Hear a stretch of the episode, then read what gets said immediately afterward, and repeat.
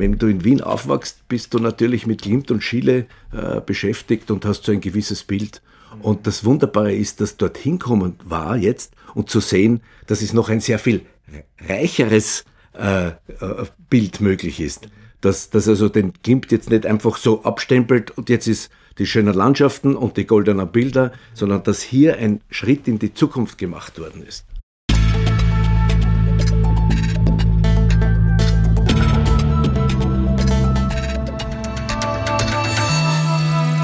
Ausgesprochen Kunst. Der Podcast mit Alexander Gieser.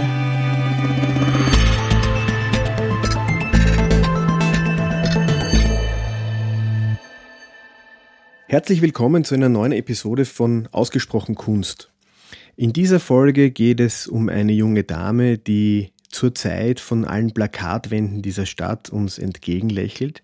Die Rede ist von Der Dame mit Fächer, ein spätes Gemälde von Gustav Klimt und es ist zurzeit zu sehen im oberen Belvedere der österreichischen Galerie. Als eines der späten Bilder des Meisters ist es dort eingebettet in eine Ausstellung, die das Spätwerk des Künstlers zum Thema macht. Direkt rechts daneben hängt die Braut überhaupt wie man glaubt, das allerletzte Bild im Schaffen, im Werk des Künstlers. Und es ist eine wirklich wunderbare Gelegenheit, diesen, diesen Fokus auf, auf die späten Jahre Gustav Klimts zu setzen. Und es wird einem so ein bisschen bewusst, was da eventuell noch gekommen wäre, wenn er nicht, ja, wie so viele, zu früh gestorben wäre. Das Bild ist das erste Mal seit 100 Jahren öffentlich in Österreich zu sehen. Das wurde auch natürlich marketingtechnisch schön eingesetzt. Und die Ausstellung, es ist für mehr, fast ein Jahr in Österreich, es genießt Immunität, darauf werden wir auch noch ein bisschen eingehen im Gespräch. Aber das Bild wird bis zum 13. Februar in Österreich bleiben dürfen. Zuerst im Rahmen dieser Ausstellung und dann ab der Hälfte ungefähr im Rahmen einer Ausstellung, die sich mit den Einflüssen des Japonismus auf die europäische Kunst äh, des ausgehenden 19. Jahrhunderts auseinandersetzt. Darauf bin ich auch schon einmal sehr gespannt. Aber wir zwei, mein Vater und ich, waren schon einmal oben und haben uns das angesehen und wir werden versuchen, in dieser in dieser Folge des Podcasts herauszufinden, was das Besondere ist dieses Bildes, was den besonderen Zauber ausmacht. Und es ist ich würde jetzt mal sagen, wir sind ja auch so ein bisschen äh, Ausstellungsmuffel in dem Sinn, dass wir uns manchmal ein bisschen zu viel Zeit lassen. Und die Gefahr ist natürlich, wenn man weiß, es, man hat jetzt lange Zeit, dass man es zum Schluss dann vergisst. Aber in diesem Fall war das ganz anders, weil wir natürlich einfach total wild darauf waren, dieses Bild zu sehen. Wie, wie kam es dazu? Also unseren heutigen Podcast zeichnet etwas aus, äh, was in unser beider Leben wirklich eine Seltenheit ist. Und zwar sind wir am allerersten Tag einer Ausstellung, also wie, wie, wie von der Tarantel gestochen, in die Straßenbahn gestiegen, sind raufgefahren ins Belvedere und haben uns dort ein ganz besonderes Bild angeschaut. Äh, es war nämlich Anfang oder Ende März war das, dass äh, in den Zeitungen gestanden ist, dass dieses 100 äh, Jahre in Wien nicht gesehene Bild von Gustav Klimt, Dame mit Fächer, ausgestellt wird. Und das ist für, für den, der Klimt liebt, der die österreichische Kunst liebt, äh, wirklich Grund und Gelegenheit, äh, da hinauf zu hirschen, denn äh, es ist wirklich ein wunderbares Bild. Und es wurde ja in den Zeitungen ja relativ viel auch geschrieben. Da wurde schon ein bisschen so eine Geschichte drum gemacht, dass das jetzt äh, nach Wien kommt. Es, es genießt Immunität. Ja, ja. Das das stellt man sich, wie stellst du dir das vor? Also ich meine, wir wissen, dass ein Diplomat zum Beispiel genießt Immunität, aber dass ein Bild Immunität genießt, wie, wie stellst du dir das vor? Na, dazu muss man sagen, das Bild ist in den 90er Jahren auf nicht ganz legale Art und Weise aus Wien, aus Österreich äh, weggekommen, hat heute einen, glauben wir, amerikanischen Besitzer und der hat natürlich das Ansuchen der österreichischen Galerie, dass man das Bild einmal ausstellt, äh, mit der Gegenforderung beantwortet, ja schon, aber ich möchte äh, Sicherheit haben, dass ich das wieder mit nach Hause nehmen darf.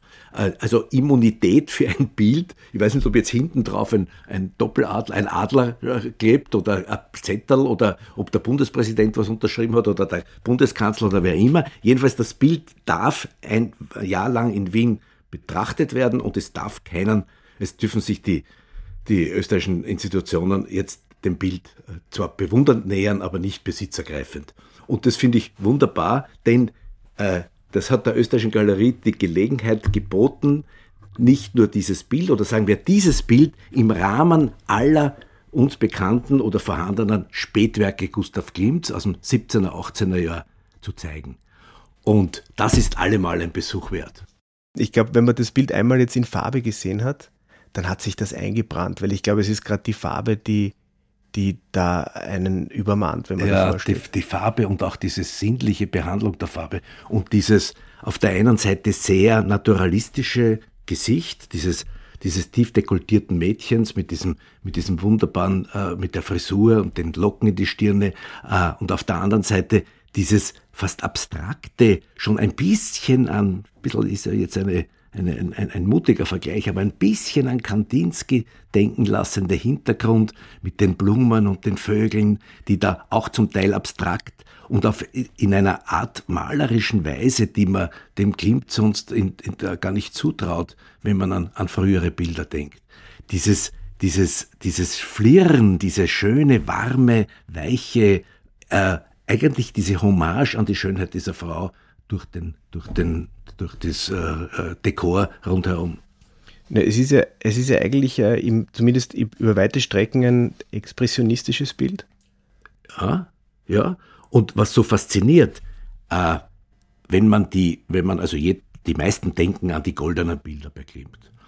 Äh, und wenn man also an den Kuss denkt oder an die Adele Bloch-Bauer, diese Kombination zwischen dieser schön lebendigen äh, äh, Person jeweils, diese Haut und dieses sehr schön, natural, fast naturalistisch gemalte Gesicht oder Haut mit den sehr strengen goldenen Dekoren, äh, dann ist das zwar ein, dieser immer wieder beschriebene Widerpart, der da, dieses Antagonistische, das Schönlebendige und das Abstrakte, das hier zu sehen ist, aber dass ihm das auch gelingt, zehn Jahre später, dort wo sich eigentlich schon alles auflöst, wo die Malerei nicht mehr diese strengen, diese schönlebendige Malerei nicht mehr diesen strengen Widerpart hat und dass im Gegenteil der Widerpart das Malerische ist und trotzdem Antagonist ist, trotzdem dualistisch ist. Das heißt, dass ihm, dass er, er hat neue Wege beschritten. Er hat sich selber nicht wiederholt, beziehungsweise sich selber nicht äh, äh, in, in, alten Bahnen äh, belassen, sondern ist neue, neue Wege gegangen. Ne? Die, die Qualität dieser Bilder sieht man auch, wenn man sich die Ausstellung anschaut, nämlich die, die anderen Bilder, diese anderen späten Bilder, die zum Teil nicht fertig sind, dieses Porträt von der Johanna Staude, das ist das mit der schwarzhaarige Frau mit diesem grün-schwarzen Kleid, nicht? Oder die Zuckerkandel-Porträts, die im Gesicht schon ganz fertig sind, aber, aber ganz offen. Auch dieses, dieses Gegeneinander äh, dieser beiden Kunstwollen ist für mich eine, mein Gott, wenn du in Wien aufwachst, bist du natürlich mit Klimt und Schiele äh, beschäftigt und hast so ein gewisses Bild. Mhm. Und das Wunderbare ist, dass dorthin kommen war jetzt und zu sehen, dass es noch ein sehr viel reicheres äh, äh, Bild möglich ist. Dass, dass also den Klimt jetzt nicht einfach so abstempelt und jetzt ist die schönen Landschaften und die goldenen Bilder, sondern dass hier ein Schritt in die Zukunft gemacht worden ist.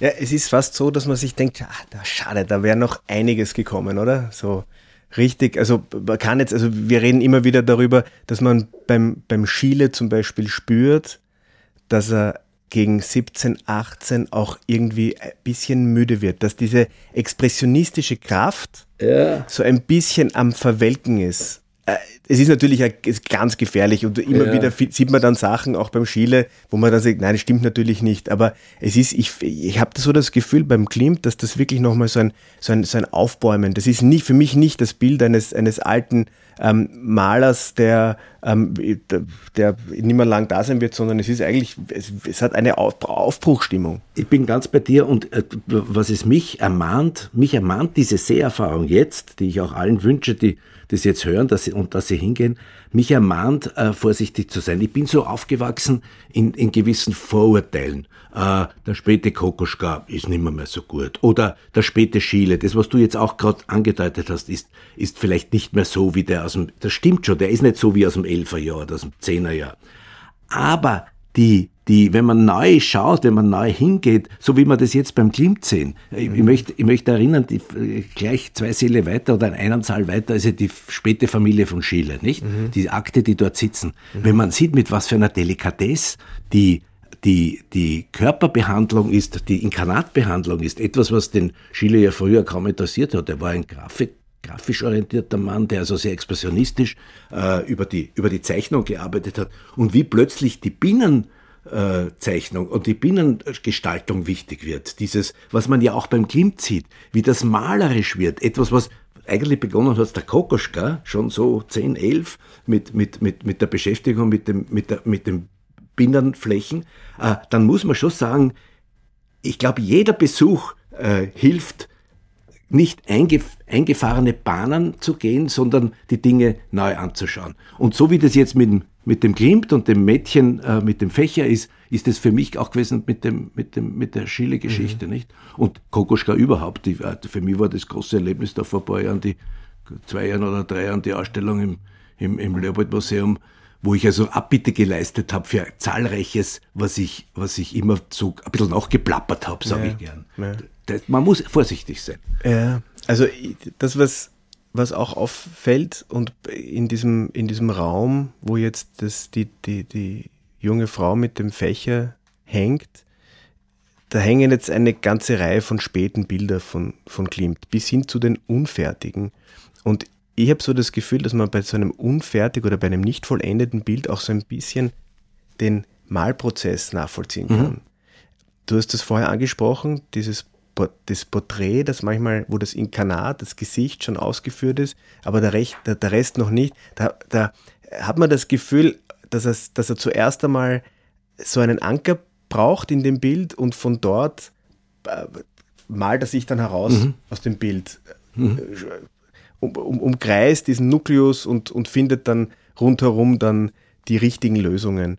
Also dieses Prozesshafte wird bei einem unvollendeten Bild natürlich ganz offensichtlich sichtbar. Ja. Und das ist ganz für mich verblüffend, weil wenn man, wenn man weiß, wie manche Maler ein Bild beginnen, fortsetzen und beenden, dass sie also großflächig skizzieren, dass sie dann immer dichter werden, aber überall und dass dieser Fertigwerdungsprozess das ganze Bild überzieht dann wundert man sich beim, beim Klimt, wenn man, man denkt nur, denke an die, an die Zuckerkandel, das ist diese sitzende Frau, da ist das Gesicht und das Dekolleté fertig. Fertig. Mhm. Und das hat mich erinnert zum Beispiel, es gibt im 19. Jahrhundert nur einen Maler in Österreich, der das ausmacht, auch macht, das ist der Waldmüller.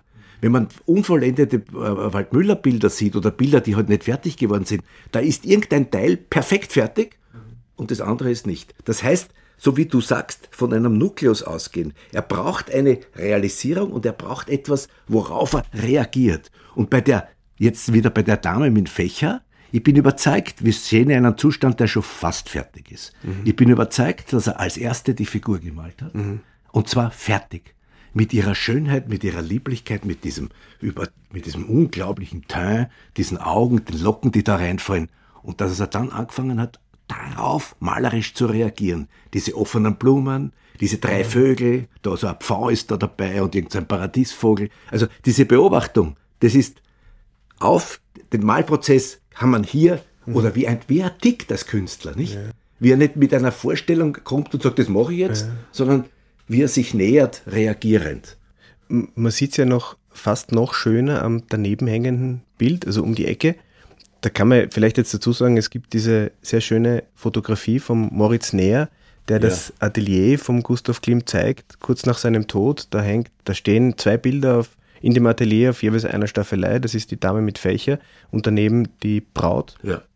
Und die beiden Bilder hängen jetzt, also nach 100 Jahren wieder vereint, ja. äh, dort um, ums Eck. Ja.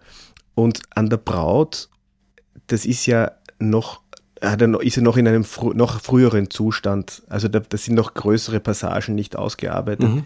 Aber die, die ausgearbeitet ja. sind, sind fantastisch. Ja, das ja. ist schon alles da. Und das ist, also das ist so überraschend, weil das erwartet man nicht. So ein unfertiges Bild, das das, das, da erwartet man nicht diese Brillanz, diesen um es, Zauber. Um es deutlicher dazu sagen, damit Sie auch mitbekommen, dort sind die Gesichter zum Beispiel alle fast perfekt schon vorhanden, nicht? Und und die Gesichter sind die Ankerpunkte, auf die dann das Bild jeweils reagiert. Also das ist wirklich, wenn man, wenn man einen Künstler kennenlernen will, hingehen und anschauen, weil, weil äh, man merkt, man merkt seinen, äh, sein, sein, sein nicht mit einem fertigen Konzept an die Kunst herangehen, sondern sein sich durch Assoziationen und Gespür und Reaktion leiten lassen. Es ist ja so, dass ich manchmal so das Gefühl habe, wenn, wenn ein Porträt so besonders schön ist und wenn diese Leidenschaft oder diese Liebe da auch irgendwie zum Ausdruck kommt, dass ich mir irgendwie so denke, das muss dem Klimt, die Frau hat vielleicht dem Klimt auch besonders gefallen. Mhm. Jetzt ist ja in dem Fall bei der Dame mit Fächer, ist das eine, eine Unbekannte. Wir wissen nicht, wer die Dargestellte ist. Es wird spekuliert, dass das ein, ein, ein, ein Modell, ein professionelles Modell war, das er immer wieder äh, gebucht hat. Aber das macht auch ein bisschen, ist ein bisschen geheimnisvoll, nicht? Weil die, weil die Porträts, die, die Damen der Gesellschaft, die große Porträts bestellt haben beim Klimt oder die Männer, die die Porträts ihrer Frauen bestellt haben, die sind immer auch ein bisschen distanziert. Mhm. Jetzt hat man bei ihr, bei der Dame mit Fächer, die, spürt man auch nicht diese spontane Nähe, aber es ist, es ist dadurch, dass man sie nicht kennt, ist es, ist es irgendwie entindividualisiert und es ist einfach so ein Archetypus einer schönen Frau. Das ist der richtige Punkt. Archetypus. Es ist, hier ist er das wieder, was er in seiner Frühzeit war, Symbolist. Mhm. Nicht? Er hat ja durch seine Ausbildung an der angewandten, äh, durch seine Ausbildung im Historismus und durch die ersten zehn Jahre, die er im Historismus verbracht hat, ja immer die Aufgabe ein bisschen im Knack gehabt, mit der Malerei auch etwas zu bewirken. Und hier geht's um, also weg, äh, nicht gebunden durch den notwendigen Porträtauftrag, hat aber trotzdem in sich diesen Auftrag, äh, dieses, wenn man will, äh, das, das, ein, ein, ein, ein Abbild, ein gültiges Abbild äh, der weiblichen Schönheit zu liefern. Das Symbol für Schönheit im und in, in Kombination mit Paradiesesvorstellungen. Äh, der Paradiesesvogel, der da drin ist, die anderen Vögel, die vielen Blumen, dieser, diese, äh, äh viele sehen ja hier einen japanischen Einfluss, der sicher durch die Mode auch gegeben ist. Aber, aber hier geht's um, um, um ein archetypisches Abbild der weiblichen Schönheit. Das sind jetzt zwei Sachen, die mir da, die ich mir jetzt gleich notieren muss, auf die ich noch eingehen möchte. Zum einen ist uns beiden dann zwei oder drei Säle weiter aufgefallen, dass der Klimt auch schon in den 90er Jahren mit ganz ähnlichen mhm kompositionellen Lösungen arbeitet. Also dieser, dieser Hintergrund, der ornamentale Hintergrund, nur schaut er natürlich in den späten 90er Jahren noch anders aus. Ja. Und das ist eben bei der Dame mit Fächer ein Hintergrund, der absolut zeitgemäß ja. war. 20 Jahre später, aber irgendwie ist es, man merkt, es ist noch dasselbe, es ist ein, ein, ein selbes Interesse, ist noch immer da. Ja, ich glaube, das macht dieses, das ist dieses Antagonistische. Dieses auf der einen Seite sehr naturnahe und auf der anderen Seite das ziemlich abstrahierende. Und das, das transportiert er weiter und, und äh, nimmt es als Prinzip weiter, ist aber lang nicht mehr dieses byzantinisch-dekorative wie noch im, im, jetzt sage ich mal, Wiener Werkstätten Wien, mhm. sondern, oder sagen wir im, im frühen Wiener Werkstätten Wien, sondern es ist, äh, es ist in eine andere Zeit gehoben. Hat er sich in der, in der, in der Behandlung der Figur ebenso stark weiterentwickelt wie in der Behandlung des Hintergrundes? Ich glaube nicht.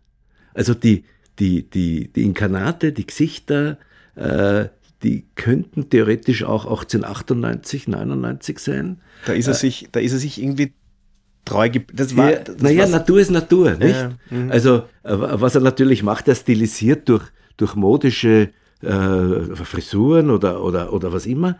Aber was wirklich verändert, ist, die, ist das jeweilig Gegensätzliche.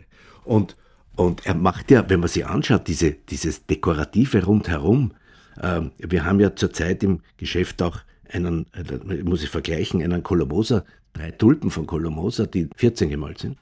Äh, die also durchaus ganz ähnliche offene Malweise haben. Ein, ein, ein Schritt in eine neue Malerei, in eine neue Öffnung, äh, die in der österreichischen Kunst ja zum Teil durch Kolleg, aber nicht nur alleine durch Kolleg, sondern eben auch durch Maler wie, wie, wie Klimt oder, oder, oder eben äh, Kolomosa vorangetrieben wird. Es ist, ein, es ist kein Stehenbleiben und kein Verharren, sondern es ist wirklich ein Schritt äh, äh, in, in, in, in eine neue Zeit. Und es ist schrecklich, dass die, das ist der Schiele wie er, dass die also dann im 18er Jahr sterben haben müssen, weil ich hätte, ich glaube, vom Klimt hätte man auch noch eine ganze Menge toller, neuer Sachen gesehen. 20er Jahre. Ne? Klimt in den 20er Jahren, das muss was Tolles sein. Nee, ich habe auch so das Gefühl, dass es ein, ein, ein, ein wahres Kind seiner Zeit ist. Und es passt perfekt in die, wenn man sich überlegt, also 1917 war ja, war ja wahrlich keine, mhm. keine leichte Zeit. Ja. Das war ja sehr trist, nicht? Und das Bild sprudelt aber vor Lebensfreude ja, ja. und Lebensbejahung, vielleicht auch eine Flucht in der, in der Liebe oder in der, in der, in der, wo er sich halt auskennt. Der hat sich vielleicht so auch die heile Welt gemalt. Ja, ja. Aber es ist, es ist, es ist, es ist unglaublich. Und weil du gesagt hast, diese, dieser Einfluss des Japonismus, das ist etwas, was anderen ja auch schon aufgefallen ist. Es wird auch, glaube ich, zur Mitte der Ausstellung wird, die, wird das ergänzt oder erweitert um weitere Bilder und dann mhm. wird unter dem, unter dem äh, Titel äh, der Einfluss, der, der, japanische Einfluss auf die europäische Kunst, wird dieses Bild noch einmal in einem anderen Setting gezeigt werden. Als Japonismus wird der Einfluss der japanischen Kunst auf die Kunstschaffenden der westlichen Welt bezeichnet. Als Inspirationsquelle dienten vor allem japanische Farbholzschnitte und Kunstgewerbe, die nach dem Ende der langwährenden Isolierung Japans Mitte des 19. Jahrhunderts in den europäischen Markt gelangten. London und Paris waren die ersten Rezeptionszentren, bevor sich der Stil in ganz Europa verbreitete und auf verschiedene Kunstrichtungen Einfluss nahm, allen voran den Impressionismus, den Expressionismus und den Jugendstil. Glaube, man muss nur aufpassen. Der Japonismus ist ja an sich ein Stilprinzip, der sich ja schon in den 80er, 90er Jahren des 19. Jahrhunderts in Europa breit macht. Äh, über Frankreich kommt dann auch bei uns natürlich im Jugendstil, wobei es darum geht, die Eliminierung des Raumes und das Gegenüberstellen von sehr prononcierten optischen Erlebnissen, viel freie Fläche, Konzentration, im Sinne von, von, äh, von Komposition, Farbe, Gegenüberstellung, denk an die japanischen Holzschnitte mhm. und so weiter, Hokusai oder sowas. Äh, den Klimt hier so zu sehen, ist, glaube ich, ein Fehler. Mhm. Denn das Einzige, das Einzige, was hier wirklich jetzt unter Anführungszeichen japanisch ist, mhm. ist der Dekor des Hintergrundes, mhm. nicht? diese, diese, in Wirklichkeit ist es wie eine, ich hab, weiß nicht, ob ich es schon gesagt habe, wie eine Chenilstickerei, mhm. die da, die da äh, die Zauberwelt des Orients bringt. Äh, stilistisch hat es mit Japonismus für mich nicht viel zu tun. Bin also schon sehr gespannt, ob diese zweite Teil der Ausstellung, ob die das jetzt auch so sehen oder mhm. ob ich jetzt einen Fehler mache. Ne? Naja, das wird interessant sein zu sehen. Ich glaube auch, dass zu dem Zeitpunkt der Japonismus eigentlich auch schon wieder passé ist. Ja. Also ich glaube, der, der kommt auch früher, nicht? Da sind ja Leute wie der Van Gogh ähm, auch, schon. auch schon in den ja. 90er Jahren. Also ich glaube, da war das stärker. Ja. Und, und 80er, 90er Jahren. Und ich bin auch sehr gespannt, was dann, was da kommen wird. Ich meine, was auch ein bisschen schwierig ist, was mir jetzt gerade eingefallen ist, ich meine, man kommt in die Ausstellung rein und natürlich ist man, ist man äh, freut man sich in erster Linie mal auf dieses Bild. Und dann kommt man da rein und dann schaut man sich das an und man ist also mittendrin im Spätwerk von Gustav Klimt und dann geht man in den nächsten Saal und da hängt dann der Kuss. Ja. Der ist ja zehn Jahre früher ja. Äh, vollendet, glaube ich 1909 fertig gemalt und 1908. Und das ist natürlich das Bild, wegen dem die meisten Menschen in die österreichische Galerie ja. gehen. Ist das für dich nachvollziehbar? Ist das gerecht oder ungerecht? Also ich finde absolut gerecht, mhm. denn es ist das, das absolute Beispiel für die Idee von Malerei knapp nach 1900, also in Wien, dieser, dieser dualistische Zugang. Ich hab, wir haben es ja vorher schon erwähnt, dieses Gegenüberstellen von größtmöglicher Naturnähe, Gesichter, Inkarnate, Schönheit, mit größtmöglicher Abstraktion dieser dekorative byzantinische Goldmosaikgestaltung. Äh, äh, man kann ja, und ich rede mir schon seit Jahren immer den Mund fusselig, aber nicht nur ich, man kann diese Zeit um 1900 sehen, dass diese beiden Kunstwollen, die es als Idee und auch in der Realität ja gibt, in Richtung faximiles Abbild auf der einen Seite, in Richtung Abstraktion auf der anderen Seite, in einem Bild wie dem Kuss eine, einen Ausgleich finden. Und es gibt Theoretiker und Theorien in dieser Zeit, die sagen, wenn dieser Ausgleich zustande kommt, dann passiert Kunst. Und das macht der Klimt schon. Also das ist ein Paradebeispiel. Aber das Tolle jetzt ist, dass er zehn Jahre später sich nicht wie viele Künstler mit einem Erfolg zufrieden gibt und weitermalt und weitermalt und weitermalt, sondern dass er dieses Problem weiter abhandelt und drauf kommt, dass es auch mit offener Malweise geht. Dass dieses, das macht in der Kunst ist es da, die Spannung, oder ist notwendig die Spannung. Äh, und der kommt drauf, dass es jetzt nicht nur mit Gold und Naturnähe gibt, möglich ist, sondern auch mit Naturnähe und offener, fast abstrakter, ja. sinnlicher Malerei. Ja, darauf, darauf wollte ich auch ein bisschen hinaus, weil wenn man sich jetzt überlegt, 1909 am Kuss, äh, 19, äh, zu der Zeit war natürlich der junge Gerstl mhm. und der junge Kokoschka, ja, die waren voll da. Das ja. muss ja auf den Klimt auch einen Eindruck hinterlassen haben. Und er hätte, also der berühmteste Maler der Zeit, er hätte noch ohne weiteres fünf Bilder aller der Kuss malen können und es hätte nichts an seinem Legendenstatus verändert. Aber er hat sich, er hat dann eigentlich erkannt, dass es noch weitergeht. Ja, ja, natürlich. Man braucht ja dort nur zwei Zimmer weitergehen und es sind die Schwestern Fei. Ja. Diese beiden Schwestern, dieses mhm. unglaubliche Bild. Mhm. Ich glaube, die sind zwei Jahre vor dem Kuss. Ja. Mhm. Äh, ganz offen gemalt, natürlich ein bisschen von Munch beeinflusst, mhm. beängstigend mit dem blauen Hintergrund, diese Knopfaugen, die mhm. ausschauen, wie wenn sie aus Goya äh, Porträts sind, das hat der Klimt auch gesehen. Mhm. Das heißt, er hat gesehen, dass Malerei weitergeht und er hat natürlich in seiner Hinrichtung, Richtung zum, zur, zur Öffnung, mhm. hat er diesen Weg dann auch beschritten. Mhm. Ne? Ich würde den allen, die uns zuhören, sagen, nicht nur den Klimt anschauen, mhm. sondern auch eben den, die, die Schwestern Fei vom Gerstl, den Kokoschka. Die, das sind ein paar unglaubliche Bilder, die dort umeinander hängen. Und die zeigen, wie großartig diese österreichische Kunst um 1900 und nach 1900 ist. Ja, ich glaube, da, da ließe sich, das, das ließe sich dann eben auch gut kombinieren mit einem anschließenden Besuch im Leopold Museum, wo ja auch der Kunst um 1900 ja auch viel Raum gegeben ja. wird mit dieser Neuaufstellung. Und ich glaube, da, da, hängen ja dann auch Meisterwerke von, von Klimt und, und von Schiele. Also ich glaube, die, die, die, der Kuss von Klimt und direkt im Anschluss die Eremiten von Schiele ja, das wäre was, ja. das wäre eigentlich mal interessant, wenn man so etwas vielleicht zusammen sehen könnte. Ja. Aber nein, es ist, also mir hat es auch, mir hat auch einen riesengroßen Spaß gemacht, auch weil, weil dort dann wieder Zusammenhänge sichtbar werden. Man hat natürlich das eine oder andere Bild schon in ganz vielen Zusammenhängen gesehen. Und gerade der Kuss ist ein Bild, das kennt man von Seidenschals, von Mauspads ja. und von Kaffeehefeln. Ja. Aber wenn's dann, wenn das dann eben im fast neben diesem Spätwerk zu sehen ist, ja. dann, dann wird erst die Dimension wieder neu sichtbar. Ja, die, diese, diese nur, grandiose Dimension. Ja, und nicht nur das, sondern es wird einem klar, dass man diese Dinge wirklich oft schauen, anschauen kann. Es ist ja, was bei der Musik klar ist, man kann Bruckner-Symphonien zehnmal hören und Mozart Klavierkonzerte und, und, und äh, Verdi-Opern oder Wagner-Opern.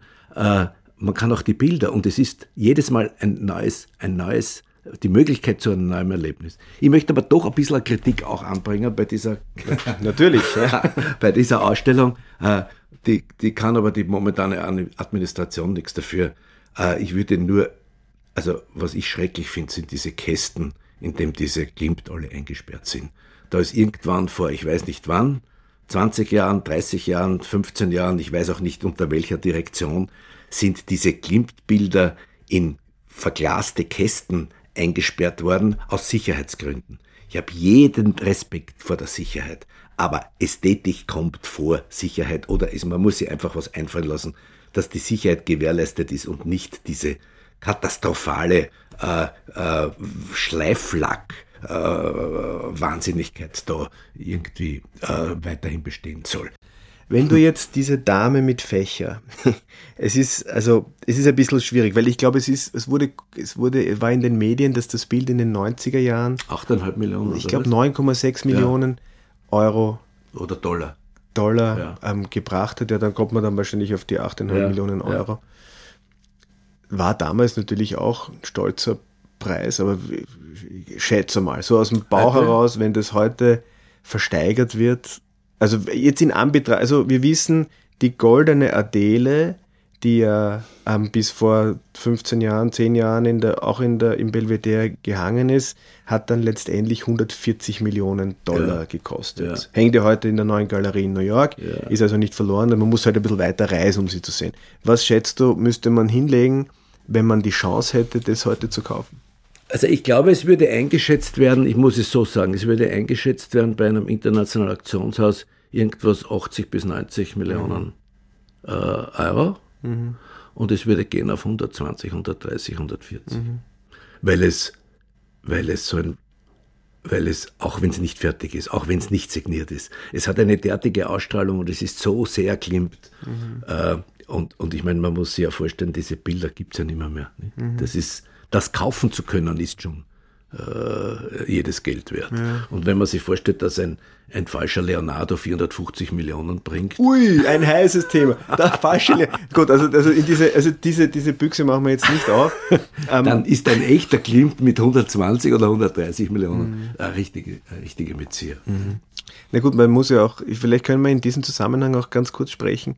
Es ist vor ein paar Wochen oder Monaten ein Karl Moll-Bild versteigert worden in Amerika. Ja. Und äh, das hat dann auch relativ plötzlich den, den Rahmen des, des, des Erwartbaren auch preislich ähm, gesprengt, weil es einfach ein Bild von besonderer äh, Bedeutung war. Da hat einfach alles gepasst. Das war das Interieur von der Villa Zuckerkandel in Wien, 1905, Josef Hoffmann Interieur, schöne Größe, da hat alles gepasst. Es ist verkauft worden. Es wird in Zukunft auch in New York ähm, zu sehen sein. Aber wenn etwas auftaucht, was, wo einfach alles stimmt, wo auch diese Geschichte rundherum äh, passt, dann, dann, dann ist, ist es einfach auch schwierig, da irgendwas zu prognostizieren. Absolut. Weil dann einfach die Leidenschaft, ja, es, ja. es, muss nur einer da narrisch werden ja, und dann und dann Und in dem Fall sind, glaube ich, drei narrisch worden, nicht?